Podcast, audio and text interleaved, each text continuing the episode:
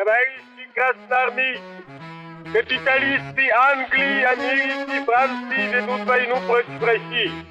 Они мстят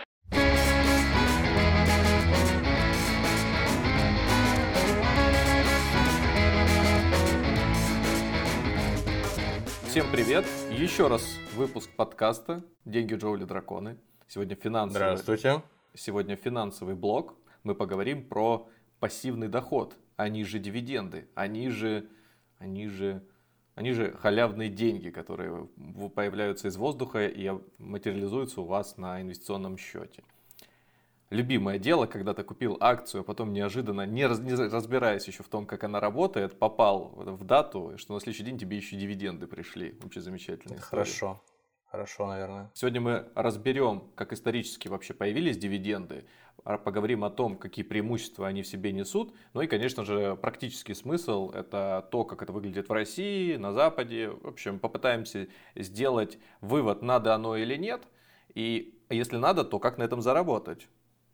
Мы всегда любим вдаваться в лингвистические тонкости. Вот дивиденды, а они не имеют ли они родства со словом divide, разделять? Наверное, имеют, но как-то для меня оно настолько уже стало чуть ли не сленгом. то Очевидностью, как- да? Каким-то самоочевидным. Да, то есть я, я не вижу э, даже необходимости это слово как-то разобрать. Да, наверное, есть. Это скорее относится к природе да, дивидендов. Все-таки это некое разделение прибыли с владельцами компаниями, с акционерами, которые вложились. Поэтому да, наверное, здесь имеет смысл вот разделение. Ну, Давайте начнем. Да, что же, что же такое дивиденды все-таки? Как вы думаете, в каком году впервые были выплачены дивиденды? Ох, я думаю, что давно, давно. Ну, примерно Компани- так. компа- компании э, стали э, появляться публичные всякие компании, стали торговаться на каких-нибудь биржах, я думаю, ле- лет за 300 до нашего разговора. Ну, И вот Поэтому где-то в это же время примерно, наверное, первые дивиденды были выплачены. мне вы, как всегда, точны, поэтому да, 1250 год. Ну, вот, Представляете себе. И если помните, то в это же время мы, вернее, в, в, эти, в эти же периоды мы говорили про тамплиеров, Да. и мы тамплиеров Финансовую организацию тамплиеров, да. Да, и мы сравнивали тамплиеров с ну, такой большой корпорацией. Но в случае с дивидендами, конечно же, не тамплиеры э, первыми их выплачивали, но французская компания. Опять-таки, наверняка э, владельцами был тот самый Орден Крестоносцев. Э, Компания называлась Société de Moulin du Bazacle. Чем она занималась, как вы думаете? Я могу пофантазировать, возможно, она перевозила каких-нибудь паломников через э, море в Святую Землю. На самом деле просто се- сельское хозяйство. То есть, э, Ну, просто раз уж мы коснулись тамплиеров, я думал, там как это гл- глубоко стоит копать. Окей. обыч- хорошо. обычно, когда слышишь про компании, которые, ну, финансовые компании или как-то связаны с ними, да, вот сейчас, казалось бы, да, дивиденды, 1250 год, а что с этой компанией случилось дальше? Дожила ли она до наших дней? Ну, по, м, как вы, наверное, догадываетесь, она не совсем дожила, она скорее эволюционировала. Сейчас она занимается... Видоизменилась. Ну да, она сейчас больше торгует электроэнергией, но тем не менее это произошло уже в 20 веке. То есть она вполне себе развивалась и вот была исторически, ну как зафиксирована, да, исторически первой, кто заплатил дивиденды своим акционерам. То есть э, в 13 веке люди э, имели какой-то аналог ценных бумаг, э, аграрной компании. Как это происходило? Как это реализовывалось? Под дивидендами подразумевается все-таки процесс, когда ты делишься прибылью со своими владельцами, да? Поэтому здесь все, кто так или иначе вложился в бизнес этой компании, в данном случае был банк одноименный, и он выплачивал прибыль всем своим вкладчикам. Ну, то есть вкладчикам одновременно в бизнес. э, Ну, то есть это можно здесь сравнить и с депозитом, и с дивидендами. Но все-таки так как тогда не было четкого юридического разделения, что является банком, что является э, там, а, агропромышленным Причем комплексом. Это, это скорее, скорее можно отнести к облигациям, наверное, да, к каким-то долговым распискам, то что, то, то, что взяли эти вот аграрии у своих кредиторов 13 века. То есть они взяли у них денег в долг, видимо, и потом им часть... Да, я думаю, что если мы природу купонов даже будем изучать, то исторически и эта компания туда попадет. Потому что был даже своего рода такой казус, по-моему, в 20 веке, в 20 веке, по-моему, в 90-е годы даже он был, когда Соединенные Штаты признали ферму э, акций.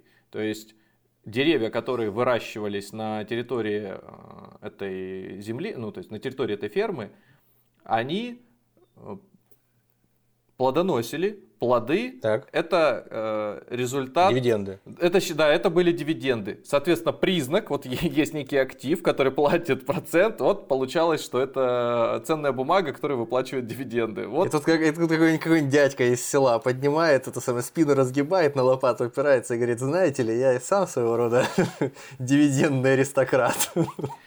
Ну вот такой вот пример интересный. Другое дело, что как это потом соотносилось э, с рынк... законодательством о рынке ценных бумаг, я не берусь судить. Но вот просто такой казус вот сейчас мне в голову припомнился и решил его озвучить.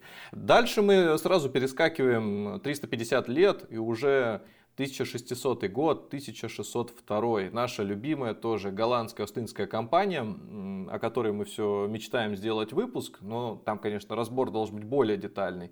И вот эти ребята, как известно, да, исправно платили дивиденды, и они на протяжении э, своего 200-летнего существования исправно платили ну, довольно высокий процент. Ну, опять же, соотносить с тем временем, сколько это было, 10-20 процентов, ну, наверное, все равно много. Да, сейчас это звучит, конечно, круто, но на тот момент они тоже такие деньги выплачивали. Да, и мы говорим все-таки о компании здесь сейчас, которая первая начала выплачивать дивиденды. Ну, вот 602 год уже более такой классический, классический пример дивидендной политики. А чуть позже, еще через 82 года, уже в Штатах, уже Америка, Гудзонский, как, она называлась, Hudson Bay Company, ну то есть компания Гудзонского залива.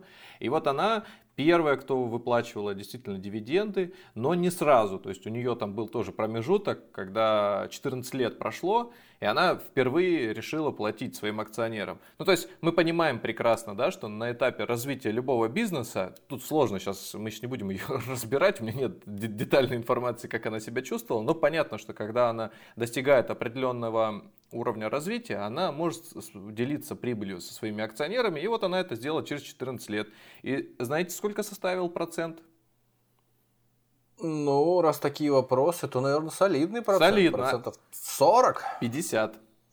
Ну, неплохо, неплохо, почти попал. То есть ты вложился в компанию, заплатил, пускай по 100 долларов за акцию, но через 14 лет э, тебе по 50% с этого ежегодно стали выплачивать. Сейчас, конечно, такой процент уже не встретить, но если вы видите, что какая-то компания предлагает подобную доходность в дивидендах, то, скорее всего, это как какой-то компания... Какая-то однодневка. Ну, не, не то чтобы однодневка, она скорее в каком-то фильме фигурирует. Ну, кто тебе будет 50% просто дивидендов платить, это, это что-то нереальное. Либо у нее все совсем плохо, либо это какой-то... Э, либо это Илон Маск, который любит взрывать э, своими высказываниями рынок, и, наверное, он может такое учудить ну, с оговорками, что это выплачивается в случае если, если, не если, ну, в общем, если будем... Мелким шрифтом всякое там. Да. А потом мы сразу двинемся дальше, это 1910 год, и скорее с этого момента мы будем говорить не о какой-то конкретной компании, а мы будем говорить вообще о тенденции платить дивиденды своим акционерам. Ну вот акционеры как-то звучит слишком академично, Наверное, проще сказать владельцам, всем, кто купил акции. Не знаю, для тебя вот как, например, это слышится нормально, если я буду ну, говорить акционеры? не знаю, акци... акционеры вполне себе понятно, по крайней мере. Когда в России ты называешь э, владельца, ну просто человека, который через мобильное приложение купил те или иные э, ценные бумаги, акционером, ну это настолько пафосно, акционер, это, да? это, это, это звучит солидно очень, ну, да. Акци... Акци... Акционером зовется, мне кажется, да, в, в, в каком-то массовом сознании скорее председатель совета директоров какой-нибудь, у которого там 20% акций компании. Ну, по, поэтому я буду пробовать разными вариантами обзывать этих людей. Нас. Давайте, давайте будем различные синонимы подбирать да, от раза к разу, чтобы было интереснее, чтобы никто ничего не понимал. В общем, с начала 20 века всем владельцев акций действительно стали платить дивиденды, и скорее это была такая политика, связанная с тем, чтобы оттянуть часть денег с облигаций на рынок акций. То есть, что это значит? Как правило, компании нужны деньги для того, чтобы ну, привлекать деньги для того, чтобы развивать свой бизнес. И у нее два способа классических. Да? Если через облигации, то это фактически просто брать взаймы, а потом все равно нужно будет вернуть. А с акциями по-другому. Акции ты можешь, акции ты можешь просто продать и все. И там уже ты сам решаешь, платишь ты дивиденды а, ну или да, нет. то есть если кто-то захочет потом продать эти акции, он же не, им, у него не обязана выкупать сама компания. Да, он, если захочет да. их продать, то ему придется искать покупателя на фондовом рынке. Если он его не найдет, то компания, выпустившая акции, не будет нести никакой ответственности за Абсолютно, это. Абсолютно, да, здесь ты прав. Это как э, купить... Даже, часть... если, даже если к тому моменту она уже разорится. Все верно. Это как купить часть бизнеса у кого бы то ни было. Вот просто идя по улице, ты видишь всякие кафешки, то же самое. Можешь эту часть бизнеса потом продать хоть на Авито. Это никого не волнует. Прямо как про, про кого? Про Хаджуна Средина, это сказка, что он э, продал э, дом свой э, какому-то богачу, он же все время над богачами издевался, продал дом свой богачу, но оставил за собой право на владение одним гвоздем, mm. который был вбит в стену. И что-то там как бы его обманул как-то богаче и выманил у него этот дом. И, в общем, он сказал так, гвоздь мой, я имею право доступа к своему гвоздю в любой момент. Вот он пришел и повесил на этот гвоздь дохлого осла. И все. И вот мой гвоздь, право собственности, соответственно, не, не подразумевает, что вы будете его снимать. Он будет висеть там и гнить. В конце концов, осел так развонялся, что все убежали из дома. И Хаджан Средин довольный пришел и занял место. Я боюсь, что это был не Хаджан Средин, а какой-то другой э, хитрец и трикстер из Средней Азии. Ну да ладно, пусть меня простят наши слушатели, если я ошибаюсь. Я думаю, что таким примером гвоздя в современности может являться золотая акция. Но это опять-таки в кавычках, потому что под золотой акцией подразумевается, как правило, что такое? Вы поете золотая акция? Золотая акция, золотая. Я смотрю, что у вас я... Э, губы да, ш- я... шевелятся, как у э, господина Баскова. Как у Баскова. Э, сами, собой шевелятся волосы. Э, блонд. Фактически можно как это представить себе? Вот вы правительство и имеете в собственности некий пакет акций той или иной компании он вам по факту не нужен, да, вы не собираетесь голосовать, принимать участие в развитии бизнеса, да, вы государство, вы занимаетесь совершенно другим. И вы можете конвертировать этот пакет на так называемую золотую акцию. То есть э, у вас останется просто право принимать некоторые решения в компании. А свои акции вы продаете. Ну да. И вот э, таким правом наделяется, например, наше правительство в отношении некоторых, вот там с Яндексом была тоже история, когда у Российской Федерации есть право вносить ограничения на принятие некоторых решений. Но опять-таки это все в моменте, ну, то есть в моменте компания сама по себе работает, и, например, принимает, там, меняет устав, меняет еще какие-то правила работы внутри. Если правительство, как надзорный орган, который следит конкретно за этим предприятием, понимает, что возможны некоторые риски, оно может наложить вето, и решение будет пересмотрено. Ну, то есть начинается дискуссия, как обычно, и уже договариваются стороны между собой. Значит, на чем мы остановились? Про золотую акцию, думаю, достаточно, да? Это скорее... Думаю, будет... думаю перейдем к следующему да, вопросу, какому-то более важному, мне кажется, более насущному. Например, э, как мне узнать, э, где мне выяснить информацию относительно того, вот, э, обладает ли компания вот такой вот опцией или нет, которую я собираюсь покупать. То есть, вот, хочу я купить акции определенной компании, а как мне узнать, выплачивает ли она дивиденды или нет? Где мне, где, где мне в этом убедиться, посмотреть на это? Ну, это просто интернет. Некоторые компании публикуют прямо на сайте раздел акционерам, который ты раньше, например, видел всегда, но думал, что это для так. какого-то очень узкого круга лиц. Таких, да. знаешь, а, дядек, грузных дядек в пиджаках, которые сидят за длинным столом и на фоне панорамных окон общаются. Как, на... как, как последняя фотография Юрия Ивановича Сечина, да? Вот, вернее, Игоря Ивановича Сечина, прошу прощения. А, ну, Примерно вот таких вот дядек. Для него этот раздел тоже Э, в частности, на Роснефть можно зайти и посмотреть. Да, некоторые компании публикуют сами, просто на сайт можно зайти и в разделе акционерам это увидеть. А проще на самом деле загуглить, и многие инвестиционные компании или сайты, посвященные финансовой грамотности, могут выдать уже список э, там дивиденд. просто список компаний, которые выплачивают дивиденды и да. делают это, допустим, с солидной регулярностью, да. скажем. Но это, видишь, я ответил на твой вопрос, как спросил про компанию конкретно. А если быть еще более эффективным здесь и найти информации больше для себя, то достаточно вбить в поиске так называемый дивидендный календарь или календарь дивидендов, без разницы. Угу. Ты его вбиваешь, и ты сразу увидишь, у тебя сразу табличка есть э, на текущий год, 21 вот как компании будут выплачивать дивиденды. В как... Распланировали уже заранее выплаты дивидендов да. на весь 2021. И я просто буду ждать этого дня и за день до этого брать и покупать их акции. Есть... И мне будут на следующий день выплачивать маленькие приятные дивиденды. Там будет указана дата, закрытие реестра она называется. Дата закрытия... А, там же, по-моему, с 10 до 20 дней что-то такое ты должен успеть до закрытия реестра. Вот я тебе сейчас все расскажу. Э, да, там, да, да. там будет название компании, дата закрытия реестра и ориентир по доходности. То есть, как правило, компания объявляет заранее, до этой даты, и некоторые знают, что вот потенциально эти интересующие тебя организации будут платить тот или иной процент. Ну вот, скажем, у Магнита был 8,7% дивиденды были. Они выплачивались два раза в год. То есть вот на брокерском счете у тебя были акции Магнита, ты угу. на дату закрытия реестра ими владел, вот в январе тебе деньги пришли. Например, тот же самый ФСК или там Северсталь, вот у них 9,8 и 9,5% были только дивиденды. Да? Вот сопоставить угу. это с вкладами можно? Можно, но это не совсем логично. Так что я отвечаю на твой вопрос, еще раз скажу, а то я так начинаю уже переходить к следующим темам, это все-таки календарь дивидендов. Вбиваешь и все, этого тебе будет достаточно, там дальше сориентируешься. Напоследок об этом вопросе, совсем для, для колхозников. Процент дивидендов, которые устанавливает компания, которая она выплачивает, там, ну скажем, неважно, с определенной периодичностью, он э, исчисляется из той суммы, которая у тебя вложена в акции этой компании, естественно. Да. Так же ведь?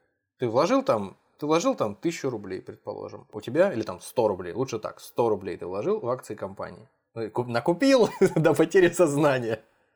Вот, как злой хитрый Раджа и золотая антилопа. В общем, накупил на 100 рублей. У тебя там компания выплачивает 8% э, годовых дивиденды. Вот через год 8 рублей тебе приходит. Правильно? Да. Все, теперь я, теперь я спокоен. Цена, по которой фиксируется стоимость ценной бумаги, от которой будет э, выплачиваться процент, это и есть дата закрытия реестра. Она фиксируется, подводится список всех владельцев ценных бумаг, и именно они будут получать этот процент через время. То есть, когда э, мы говорим о закрытии реестра, то есть мы подразумеваем, что сформирован э, компанией определенный документ, в котором просто элементарно, можно сказать, э, значится список всех акционеров, которые на этот момент э, будут получать дивиденды. Да. Ну, и, ладно, не будем сейчас откладывать на потом, скажу и здесь сразу, потому что все-таки это важный момент. Вот пример такой. Ты э, прознал, прознал, что... Прослышал. Что 5 марта или 10 марта, или да неважно. Вот, допустим... 8, 8 марта, все вот. для тебя! О, давай нет, давай, давай попроще. Вот я прям при тебе а, календарь дивидендов. Переверну. Календарь дивидендов переверну. Да. Кстати, интересно. И снова, сейчас, и снова 15 марта. Сейчас, сейчас попробуем посмотреть, есть ли там кто-то на 3 сентября. Угу. А, значит... Э, День, когда горят костры рябин. Да. Как известно. Вот есть Северсталь, у меня сразу попалась. Дата закрытия реестра 1.06. Вторник. Бумаги нужно купить не позднее 28 числа, то есть это у нас пятница. То есть 28 мая нужно купить, а реестр закрывается 1. То есть что это означает? Это означает, что в эти даты ты должен быть владельцем этих акций. То есть 28 числа, даже если ты под вечер покупаешь, у тебя, у тебя никогда не было этой бумаги в портфеле, да? Угу. Но э, захотелось ее приобрести, чтобы поучаствовать э, в, в дивидендных выплатах. Ну, кстати, у них анонсированная дивидендная доходность 2,7%, что как-то очень... э, Космос. Грустно, конечно, но все-таки. Значит, вот есть э, дата, 28.05. По какой-то причине ты хочешь заработать 2,7%. Значит, что ты должен сделать? Либо до этой даты... До закрытия реестра закупиться ее акциями. Да, это ты, ты можешь быть к этому моменту уже владельцем, либо пок- покупать вот в последний день, 28 числа. Ты покупаешь 28 числа и все. Наступает первое число, ты ничего не делаешь, просто ждешь. Наступает первое число, о, второе число, 2 июня. Реестр закрыт. Все, кто владел акциями на данный момент, попадают в список. И после этого ты можешь эту бумагу спокойно продавать.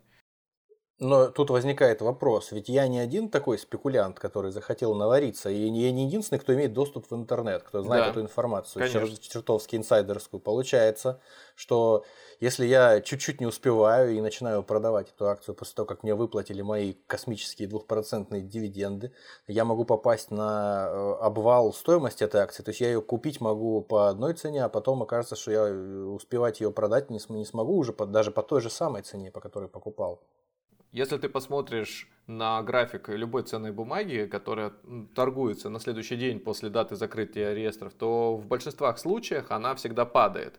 Это связано с- Именно из-за этого. Да, то есть э, все владельцы продают ее, потому что она им не нужна, они хотели только получить дивиденды. То есть Ну, какая... не все, но значительное количество. Ну да, кто-то заработал на росте и просто хочет еще дивидендами, что называется, заглянцевать. Добить, закончить это. Да, и получается такая ситуация, что ты вот продержал ее, она тебе становится не нужна, это падение может составить, пускай там 3-4%, дивиденды тебе перекрывают, держать ту бумагу дальше смысла нет, ты ее продал. Ну как же, у меня 2% дивидендов. Мы же с тобой обсудили, как перекрывать. Опять обман. Ну вот, Ну, кстати, всё. кстати, если посмотришь, то падение часто э, соответствует именно величине дивидендов. То есть оно очень, очень похоже на эту самую Это лучший торговец в мире. Да, для тех, кто чуть уже более прошарен в рынке, могу сказать так, что ага, а можно же заработать на падении. Здесь есть очень важный момент. Если ты точно знаешь, что с 90% вероятностью бумага после даты закрытия реестра будет падать, то, очевидно, на этом можно заработать. Мы же знаем, что на бирже можно зарабатывать как на росте, так и на падении. Вот вам, пожалуйста, прогноз 90%, что завтра состоится падение. Да? Мгм. Вот возьмем акцию, некую в вакууме акция, у которой дивидендная доходность 10%.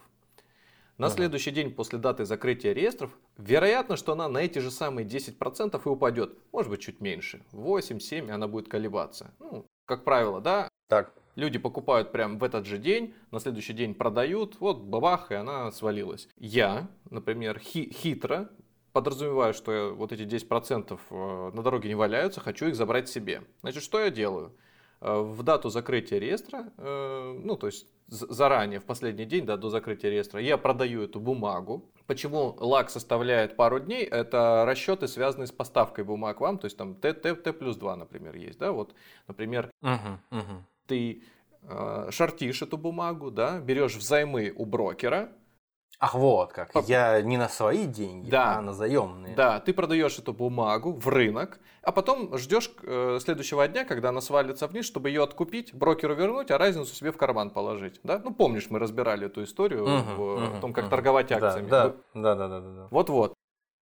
То есть получается, ты молодец, действительно ловишь э, это падение на 10%, зарабатываешь на нем, и казалось бы, а где же подводные камни здесь? А подводные камни следующие. Когда ты занял бумагу, да, и продал ее, Мгм. вместе с бумагой ты должен будешь заплатить тому владельцу не только процент за, за заемные средства, да, ту за заемную бумагу, а еще и упущенную выгоду на величину А кто, дивидендов. а, кто, а кто это будет регулировать? Это будет регулировать э, биржа или кто? Ну, То это- Почему ты обязан? Это Ну, потому что ты занял эти бумаги, владельцем-то является еще другое лицо, правильно? То есть э, у вас, скажем так, предварительно обговаривается это формально, то есть есть договор определенный, наверное, в котором да. обговаривается, что все, если ты все это, именно так. Да, все это в документах, конечно же, зафиксировано, и если ты берешь бумаги и попадаешь э, в момент закрытия реестра с ними, то ты будешь обязан их владельцу заплатить не только процент за то, что ты их взял подержать, но еще и упущенную выгоду на величину дивидендов. Поэтому компания с тебя их сдерет, ну брокер с тебя заберет просто эту ставку дивидендов. Ну, то есть, поэтому шортить э, во время даты закрытия реестра, как правильно, опасно. То есть ты можешь сильное падение не зафиксировать, но при этом ты гарантированно заплатишь дивиденды тому, у кого занимал. Так что вот здесь вот постарайтесь быть внимательней. Но есть и второй способ. Не обязательно же шортить акциями. Чтобы не платить дивиденды, можно воспользоваться фьючерсными контрактами. Это фактически производный инструмент на эти самые акции. Но здесь тоже есть нюанс. Фьючерсы учитывают разрыв в дивидендах, вот этот вот самый гэп, и тоже подстраиваются таким образом, что заработать особенно много не получится, там реально до копеек. То есть можете, это как бы уже для людей, кто более прошарен в рынке. Некий опыт попробуй... имеет уже в этом вопросе. Да, здесь так называемый арбитраж может иногда возникать, когда действительно цена по фьючерсному контракту, она сильно отличается от цены акций. Можете попробовать вот выбрать вот эту стратегию, поймать конкретную бумагу на разнице, когда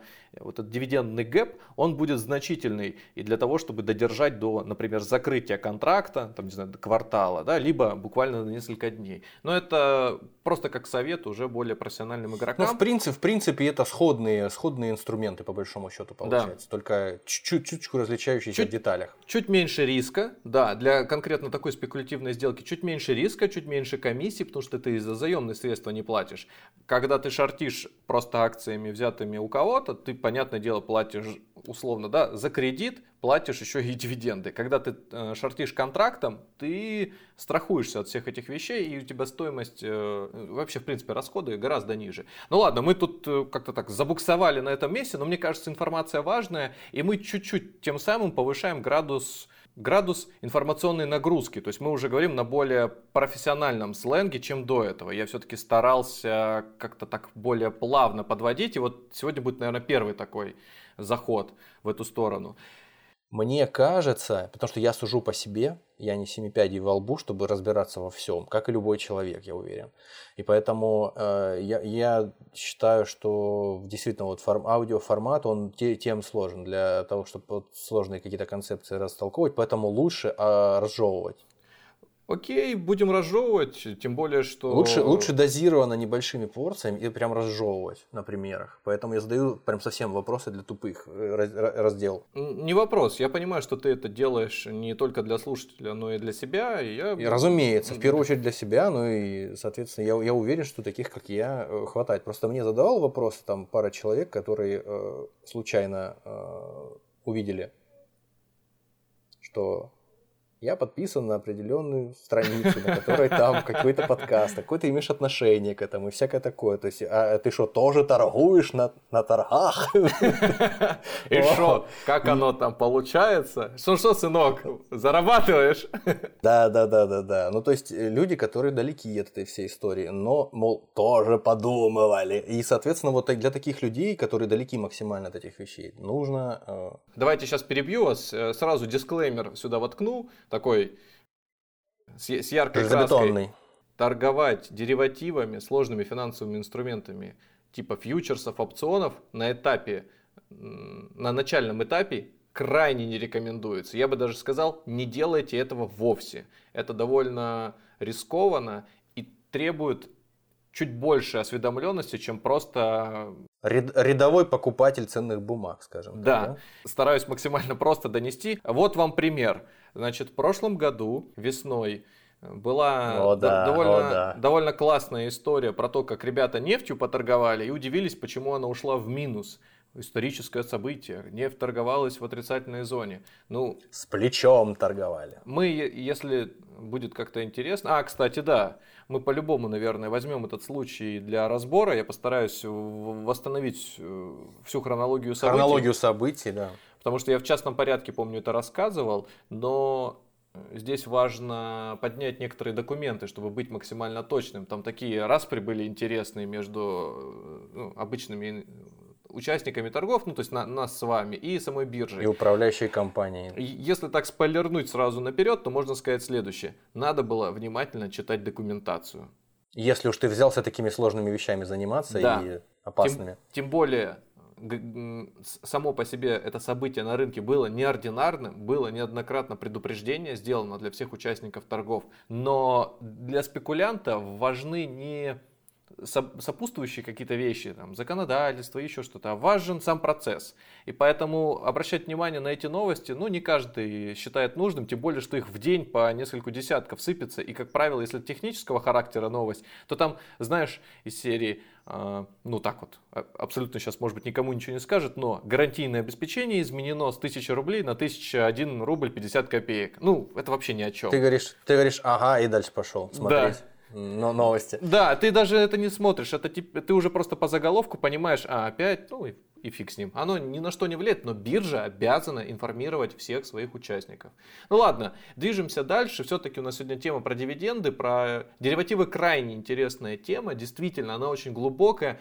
Ее в, нее любят погружаться математики, люди, которые умеют считать, умеют в мат-анализ. Итак, дивиденды. Мы остановились на начале 20 века, когда изменилась тенденция, и по акциям стали платить э, доход, сопоставимый с процентами по купонам. Стали привлекать на дешевые деньги людей и компенсировать их риск, связанный да, с волатильностью акций, что она более все-таки подвержена э, росту и падению. Вот таким uh-huh. вот процентом, довольно неплохим. И действительно, к концу 20 века уже почти каждая компания, ну, вот если брать индекс S&P 500 американский, то 400, больше 400 компаний всегда выплачивали дивиденды. Ну, там на тот момент уже появлял, появлялись и айтишники. Считается, что IT-компании не платят дивиденды. Это связано с особенностью бизнеса, да, это реинвестирование опять же в себя. Та же компания Microsoft, она впервые заплатила дивиденды в 2003 году. Ага. То есть она 20, 28 лет успешно развивалась. И, как известно, 2000 год это год э, краха доткомов, да, вообще в целом IT-сектор сильно uh-huh. просел, ну, как сильно просел, он вырос э, невероятно за короткий отрезок времени, потом тут же свалился. Но вот, тем не менее, через три года... Это было время, да, это было время, когда даже люди, которые до этого, грубо говоря, доярок на дойку возили по утрам, и даже эти люди заговорили об электронной коммерции.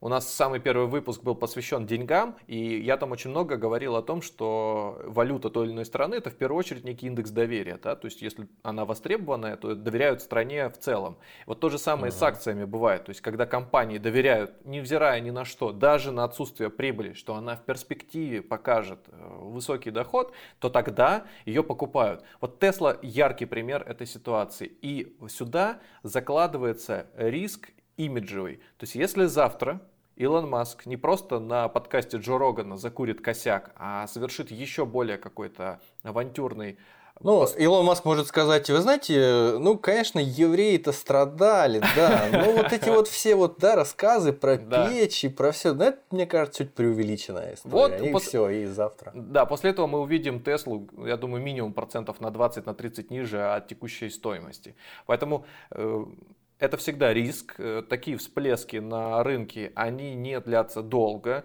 они также коррект... это дальнейшее снижение после сильного роста называется коррекцией. Да? Рынок корректирует, то есть что значит корректирует? Он как бы приводит к справедливой стоимости, сколько компания действительно должна относительно спроса и предложения сейчас себя э, чувствовать и стоить. Последим, э, это как-то тоже надо будет отдельно разбирать, потому что при принятии решения на рынке, оценка влияния тех или иных новостей, это прям вот отдельная тема.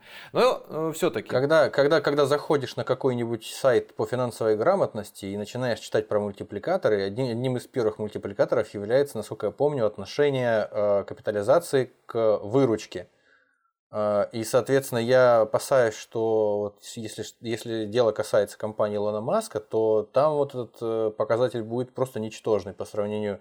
Ну, то есть капитализация, наверное, чертовски высока, учитывая, что великая, какая высокая репутация у компании заставит всех скупать ее акции, в то время как выручка, ну, я сомневаюсь, что она соответствует хоть хоть сколько-нибудь вообще. Да. Там, Завы- завышенный показатель как раз-таки может говорить о риске того, что компания перекуплена, так термин. Переоценена, сленг. да? Да, пере- перекуплена, нет, перекуплена. Ну, можно сказать и переоценена, но это перекуплено более точно, потому что э, в числе тех людей, которые действительно видят перспективу в компании, есть еще те, кто просто пошел на поводу у как это, знаешь, как по сарафанному радио пришел, не разбираясь, просто Илон Маск, Тесла и купить. Если инстаграм-блогерши, бьюти-блогеры говорят про Илона Маска, как будто бы их действительно интересует тот технологический прорыв, который он якобы пытается сделать, то, ну о чем мы говорим? Это очень популярная компания, и человек, который просто в рынок сейчас приходит что-то вкладывать, видит это назовем, покупают ее просто потому, что он ее знает, он ее о ней слышал.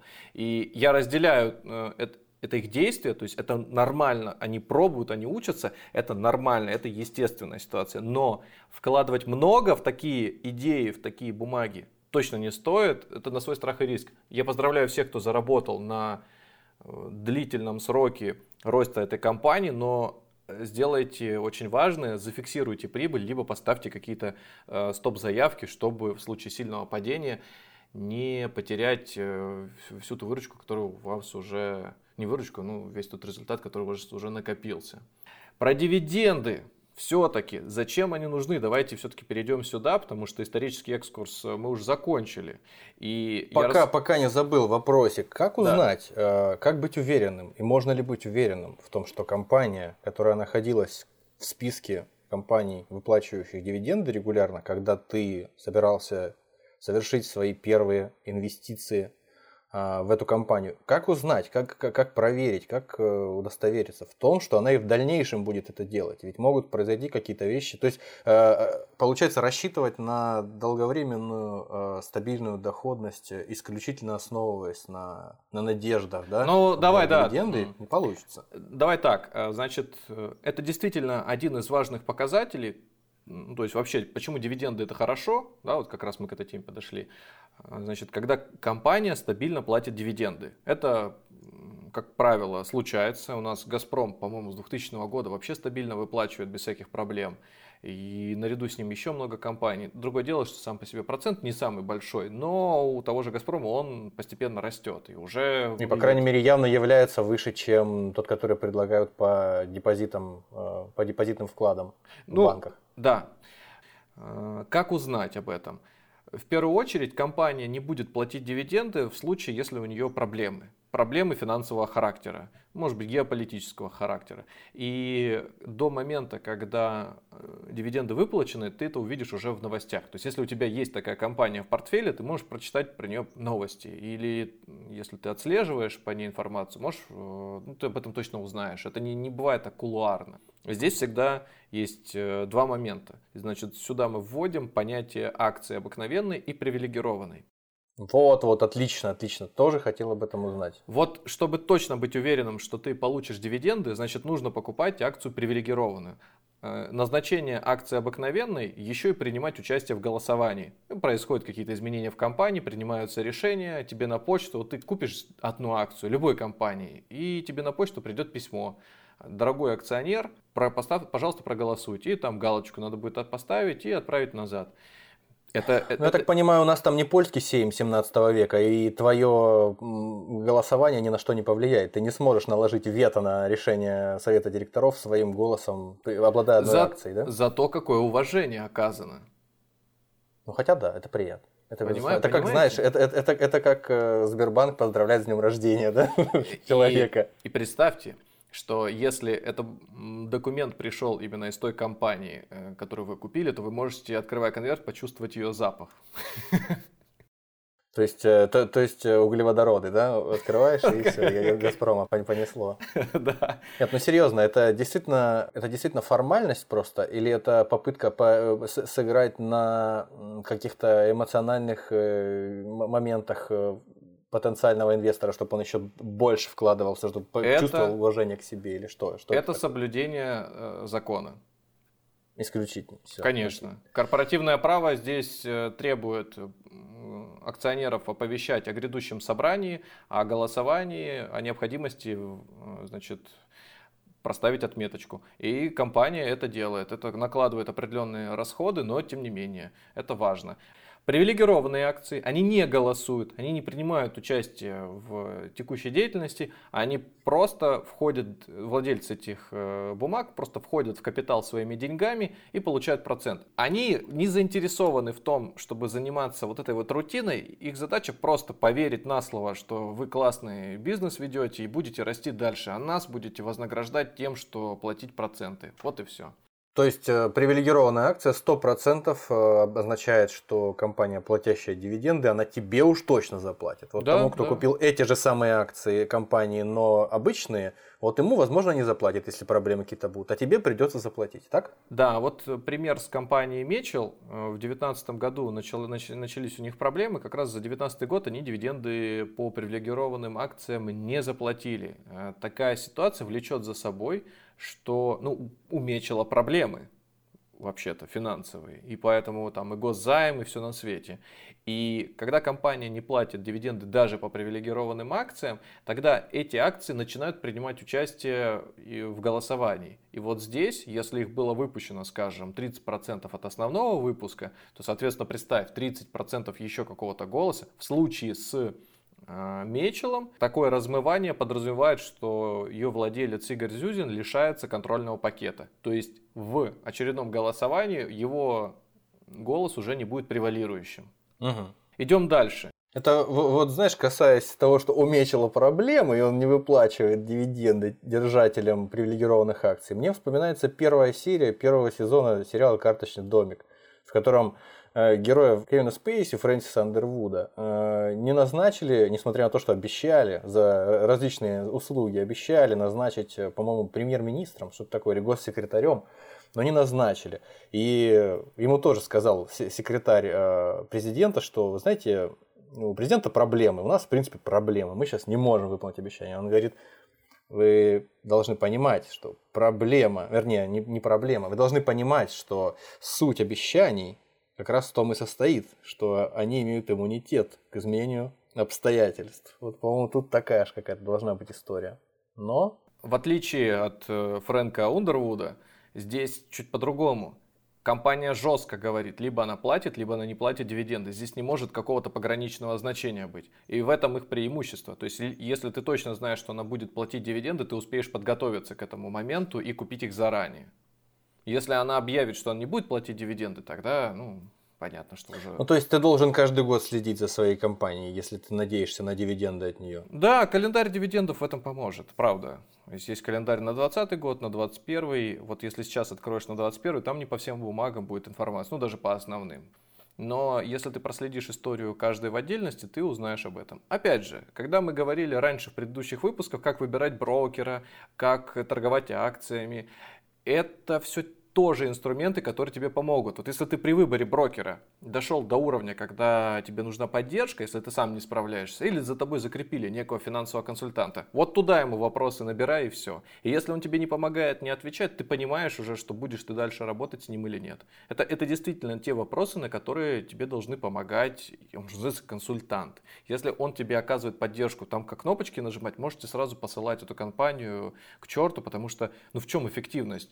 Э, обучиться можно самостоятельно, на самом-то деле. И в чем смысл переплачивать за эту консультацию? То, что он тебе будет рассказывать там, о новых продуктах компании, ты можешь и сам прочитать, по большому счету. По То большому есть, счету, это, да. Это, это будет выглядеть уже как человек, который навязывает э, услугу. Да, и, кстати, вот напоследок про привилегированные акции. Я слышал, что вроде как они э, дешевше. То есть их ты продаешь э, с дисконтом по сравнению с обычными акциями? То есть и, и покупаешь дешевле, и продаешь дешевле? Нет, нет, нет. Это, это просто заблуждение. Они торгуются э, так же примерно, как и акции основные. А откуда оно возникает? Стоимость акции? Это заблуждение. Дополнительный выпуск, когда осуществляется, цена определяется в моменте размещения. То есть, если речь идет про обыкновенные акции, на моменте, ну, то есть рассчитывается стоимость на одну ценную бумагу в момент эмиссии. То же самое mm-hmm. происходит и с привилегированными. Если обыкновенная будет стоить 100 рублей, а привилегированная будет стоить 1 рубль, это ни на что не влияет. Ты на 100 рублей купишь хоть одну акцию, хоть 100 акций. Процент дивидендов будет, ну, там, допустим, по обыкновенной 10, по а, ну, то есть, э, то, то, то, то есть ты, ты сможешь купить 15 э, или 10 э, привилегированных по стоимости одной обычной, но да. это не, не повлияет на твой доход. Это скорее да? говорит просто об удобстве. Технические нюансы, они здесь ни на что не влияют. Это как курс. Говорить о том, что сейчас Белоруссия более устойчива, чем Россия, у которой курс доллара ниже, а до этого был выше. Ну вот они э, деноминации срезали несколько нулей, у них курс изменился типа в лучшую сторону, а по факту... Короче говоря, э, эти нюансы исключительно технические, и на них э, тоже не стоит обращать внимание. Да. Это не то, не то, что ты выбрал один путь себе, там вот накупил привилегированных акций, и все, больше тебе выхода никакого нет. Да, придется идти. Когда ты летаешь уже на более высоком уровне, и, и тебе действительно важно участвовать в голосовании, тогда ты должен понимать, что привилегированные акции, они, например, от общего выпуска занимают львиную долю. И ты, если владеешь этой львиной долей, то действительно ты можешь потом в случае необходимости принимать уже какие-то решения. А так, для простого инвестора в 99% случаях важно смотреть только на ставку дивидендов и на благополучие компании, как она себя хорошо чувствует или не очень. И напоследок скажу, что, напоследок, да, про преимущество дивидендов, э, скажу про то, что процент по дивидендам это тот самый способ борьбы с инфляцией. То есть, когда ты вкладываешься в акции, в акции, которые и платят хорошо дивиденды, ты тем самым компенсируешь э, рост инфляции. Ну, вот в нашей стране, да, если мы говорим сейчас, что официальная инфляция там около 5%, да, и прогнозы чуть-чуть, может быть, выше, то дивидендами которые 6, 7, 8 и так далее, ты эту инфляцию компенсируешь. Но ты должен также учитывать, что у тебя двойная ставка А на дивиденды и Б на рост стоимости ценных бумаг. То есть, в принципе, если так вот совсем обывательски подойти к этому, акции покупать гораздо выгоднее, чем облигацию, потому что облигация только платит процент, но она более устойчива, а акция еще может вырасти в цене. И если тебе деньги в ближайшее время не нужны, то твой выбор должен идти в сторону акций. Ну, ближайшее это сколько там, несколько лет, например, да? Ты можешь себе позволить это держать. Вот. Ну, или, в принципе, как капитал в такой ликвидной части. Вот, это основные моменты, о которых стоило поговорить. А теперь расскажу о так называемых дивидендных аристократах. Это такая вот вещь интересная. Говорят, у нас перевелись после революции дивидендные аристократы. Аристократы в целом и дивидендные в частности еще не народились новые, в отличие от заграницы. Как вы думаете, что это означает? Ну, я не думаю, я почитал кое-что. Давайте. Вот. Я слышал, что там все просто, что аристократами дивидендными называют компании, которые э, давным-давно регулярно и надежно платят дивиденды своим э, акционерам всего лишь на все. И, соответственно, в, в этом контексте говорить о том, что какие-то подобные э, явления существуют в России, наверное, сложно, потому что у нас не так давно появились какие-то серьезные частные компании, которые тем более еще торгуются на фондовом рынке. Ваша очередь. Вы абсолютно правы. Критериев может быть несколько. Это на самом деле условности, некий сленг, некая традиция называть компаниями что дивидендными аристократами, что дивидендными королями. Про королей, правда, мало говорят у нас в стране, а вот про аристократов уже... У нас все чаще, все чаще про кокаиновых королей говорят. Но тем не менее. Есть еще такое вот английское, на английском языке определение dividend achiever, ну то есть как успешный, да, я вот не могу правильно подобрать слово, но это по факту, как, как бы их назвать-то, успешного человека, вот как ты можешь назвать слово успех, вот применительно к одному человеку, что кто он, успевалец? А, да, сложно. Баловень вот. судьбы, не знаю. Ну вот, вот дивидендный баловень судьбы – это еще одна градация, но она самая нижняя. Вот она скорее относится к минимальному сроку последовательной выплаты дивидендов. То есть, если мы будем считать так, 10, 25, 50, то 10 это баловень судьбы, а 50 это уже король. И вот э, дивидендный король, это 50 лет платит подряд дивиденды, что для российского рынка просто еще пока физически невозможно. Ну, в, лучшем, да, да. в лучшем случае сейчас кто-то может до аристократа. Лет там, да? Да, если до аристократа кто-то дойдет, то он один будет, наверное, или два. Но, э, опять-таки, это больше маркетинговый ход. То есть, если вы видите где-то портфель из дивидендных аристократов, вас просто хотят как э, болванчика повести на яркую оболочку. Ну, наверное, там будет качественный портфель. Наверное. Но я бы... Ну, еще, еще, еще можно, знаешь, на, на всем, как раньше, на всем писали VIP для, для тех, кто хотел быть Вот это, короче, для, для любителей красного словца вот прям вообще подойдет. И если сотрудник э, банка, который вам предлагает это решение, делает очень много акцентов на слове аристократы, можете сразу посылать его к чертовой матери. Потому что это, здесь, э, или когда речь идет про цифры, про большое количество подводных камней, вот этот вот маркетинговый пафос просто э, излишен. Его лучше... Я, я, я думаю, туда еще в дополнение к э, предложениям по поводу биржевых аристократов, в таком случае нужно еще предлагать в качестве приятного бонуса эту елочку освежитель воздуха для автомобиля с надписью VIP. Все-таки я.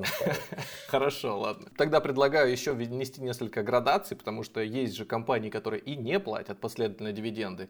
А еще, кстати, есть такая формулировка дивидендные чемпионы. Это кто, кто много платит, то есть большие, самые большие проценты по дивидендам, и одновременно, да. Это, э, э, это не синоним э, дивидендного аристократа, я так понимаю, да? То есть они могут синоним. платить много, но недавно. Да, но редко.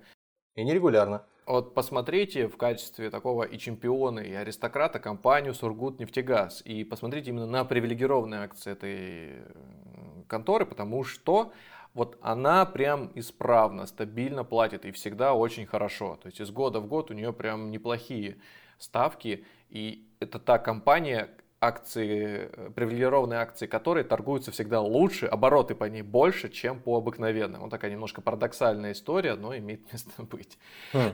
И, и так вот, я предлагаю классификатор добавить тогда сюда. Не просто чемпионы или аристократы, можно еще какие-нибудь э, дивидендные неудачники сделать. Неудар, э, дивидендные, не знаю, там, бичи, бомжи какие-то, которые вообще не платят дивиденды. Ну, раз мы... Дивидендные жадины, дивидендные а... жлобы. Нет, если мы социальную лесенку какую-то делаем, если у нас есть король, у нас бездомный же должен быть еще какой-то, да, на самом низшем уровне, а посерединке можно там джентльмена, рыцаря вести, который, ну, скажем так, платит аккуратно, но иногда. Хорошо, но иногда. Ой, дивидендные крестьяне. Холопы.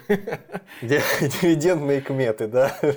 Ну, в общем, абсолютно для себя можете эту градацию сделать. Я думаю, из этого можно некий рэнкинг вообще в принципе такой неформальный составить. И в России ну, вот на 2020 год были тоже очень хорошие показатели. Я их сегодня называл. Там, у Сбербанка было 7%, да, Нурникель туда же присоединялся, тут у кого-то больше 7%, да, МТС за девяточку заплатил. Сургут нефтегаз был на первом месте 13,8%. Вот представляете, да? 13,8%. Сургут нефтегаз 13%. Да, это да, 13... сумасшедший, сумасшедший просто. Дивидендная доходность доходность довольно неплохая. И у них, в принципе, вот я же говорю, компания очень любит рубль и вознаграждает дивидендной доходностью своих владельцев. И самое главное, что компания и финансово устойчива. То есть говорить о том, что у нее такие большие дивиденды, э, потому что у нее, ей не здоровится, не приходится. Все у нее на самом деле в порядке. Так что обязательно изучите материал э, календарь. А сегодняшний выпуск выпущен при поддержке компании Сургутнефтегаз.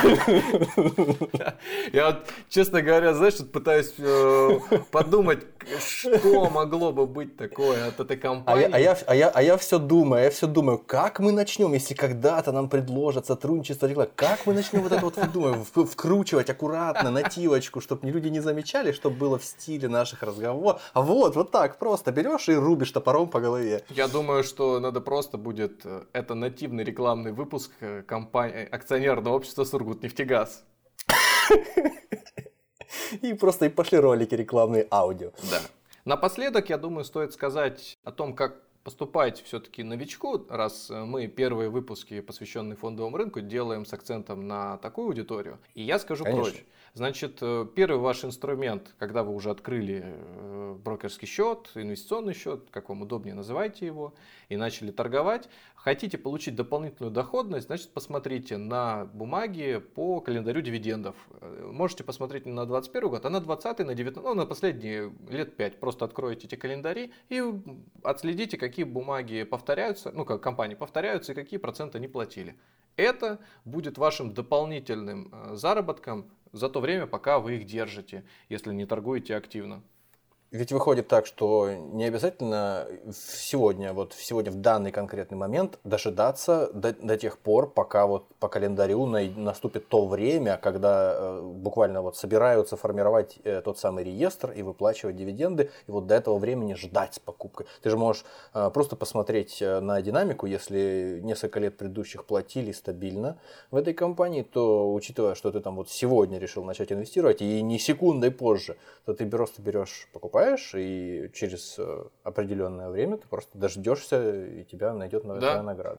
Да, Правильно все правильно. Получается. Для тех, кто торгует активно, дивидендная история вообще будет не актуальна. Поэтому здесь как торговали, так и торгуйте, абсолютно не переживайте. А для людей, которые хотят держать бумаги долго и опасаются, что вот в момент выплаты дивидендов будет сильная просадка, тоже можете поверить мне на слово, а можете перепроверить и посмотреть, как ваша конкретно бумага вела себя в предыдущий период этих падений. Это довольно легкая задача, опять же, по календарям дивидендов видна дата, и вы можете ее на графике найти спокойно и увидеть, ага, она после этого упала, а потом восстанавливалась. То есть я к чему призываю? Что когда вы увидите это падение на своем счете, не воспринимайте его чувствительно. Это естественное событие, связанное с тем, что многие владельцы бумаг просто избавляются от них, чтобы, ну, они уже в списки попали, проценты им приедут, и вы можете быть наряду с ними. Это компенсация в виде дивидендов доедет потом. Но, как правило, они потом восстанавливаются. А есть компании, которые после дивидендных выплат вообще быстро восстанавливаются.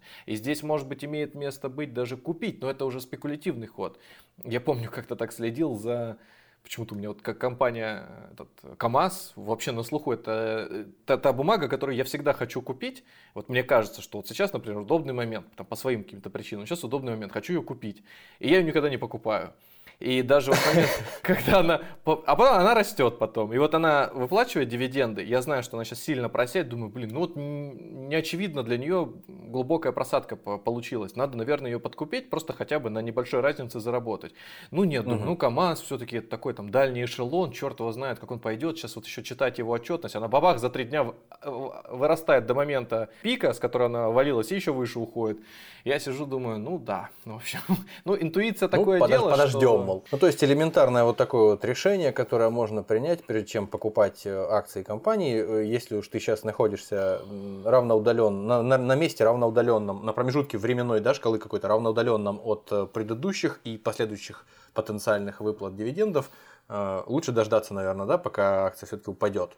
Потому что ты, как начинающий инвестор, ничего не теряешь. То есть, если у тебя нет, не, нечего там особо терять, то ну просто дождись и, и купи, когда она понизится в цене. Понимаешь, здесь дождаться момента, когда она снизится, тоже может не получиться. Ты до конца не знаешь, не видишь будущего, правильно? Поэтому если... Когда, когда прекратится падение. Если ты, в принципе, а, когда прекратится, если бумага сейчас находится в моменте падения, да, продолжительном, затяжном, тогда подожди, когда она просто будет колебаться уже хотя бы в некотором диапазоне продолжительное время. Окей, продолжительно это, ну, пускай полтора месяца. Вот она колеблется в одном диапазоне, вот тогда ее, это будет один из лучших вариантов купить, чем когда все валится. Это прям вот очень просто. Для всех новичков, опять же, говорю о том, что когда вы на этапе обучения, когда вы вкладываетесь небольшими деньгами и просто вот становитесь акционерами, владельцами ценных бумаг, вы должны привыкнуть к вот этим, к этой болтанке. К, к волатильности. К волатильности, да. И вот привыкнув к волатильности, вы станете гораздо трезвее принимать решения в будущем и вообще на рекомендации реагировать. У вас вот за... ваш покорный слуга сейчас находится как раз в этом процессе. Да? Привыкание к волатильности, да. Ну, хорошо. Выработки вол- волати- волатильного иммунитета вот такого. Пока тяжело. Так вот, про дивиденды все. Если у вас остались какие-то вопросы, я готов ответить. У вас остались какие-то вопросы? Или вы хотите приступить уже к выбору, смотреть календари и фиксировать потенциальную прибыль в уме? Безусловно, безусловно. Надо бежать. Бежать, открывать календари, листать, календарь переворачивать. Ну, все, все по классике. Если добрались до этого момента, и если вам понравился выпуск, обязательно поставьте сердечко, подпишитесь на нас, если вы до этого нас не слушали. Но я скажу, наверное, более важную вещь. Если вы только первый раз нас слушали, и вас по какой-то причине заинтересовал трейдинг, и вы прям вообще на начинающем этапе послушайте выпуск про выбор брокера и про то, как торговать акциями. Если вы уже имеете довольно широкий, большой опыт, не первый год этим занимаетесь, это абсолютно не для вас. Вы про дивиденды, возможно, сейчас послушали, потому что, ну, просто никогда не касались, не знаю, там, может быть, торговали внутри дня и не думали, может быть, об этом. Поэтому послушайте обязательно, накопятся вопросы, адресуйте нам, э, мы их либо в выпусках в будущих будем разбирать, либо ответим в моменте. Наша самая активная площадка это ВКонтакте. Инстаграм мы используем для того, чтобы анонсировать какие-то выпуски с небольшим лагом, потому что мы преимущество даем все-таки другим платформам. Ну и опять же, по-моему, на Кастбоксе и в Apple Music, Яндекс Музыки, по-моему, что тоже можно писать.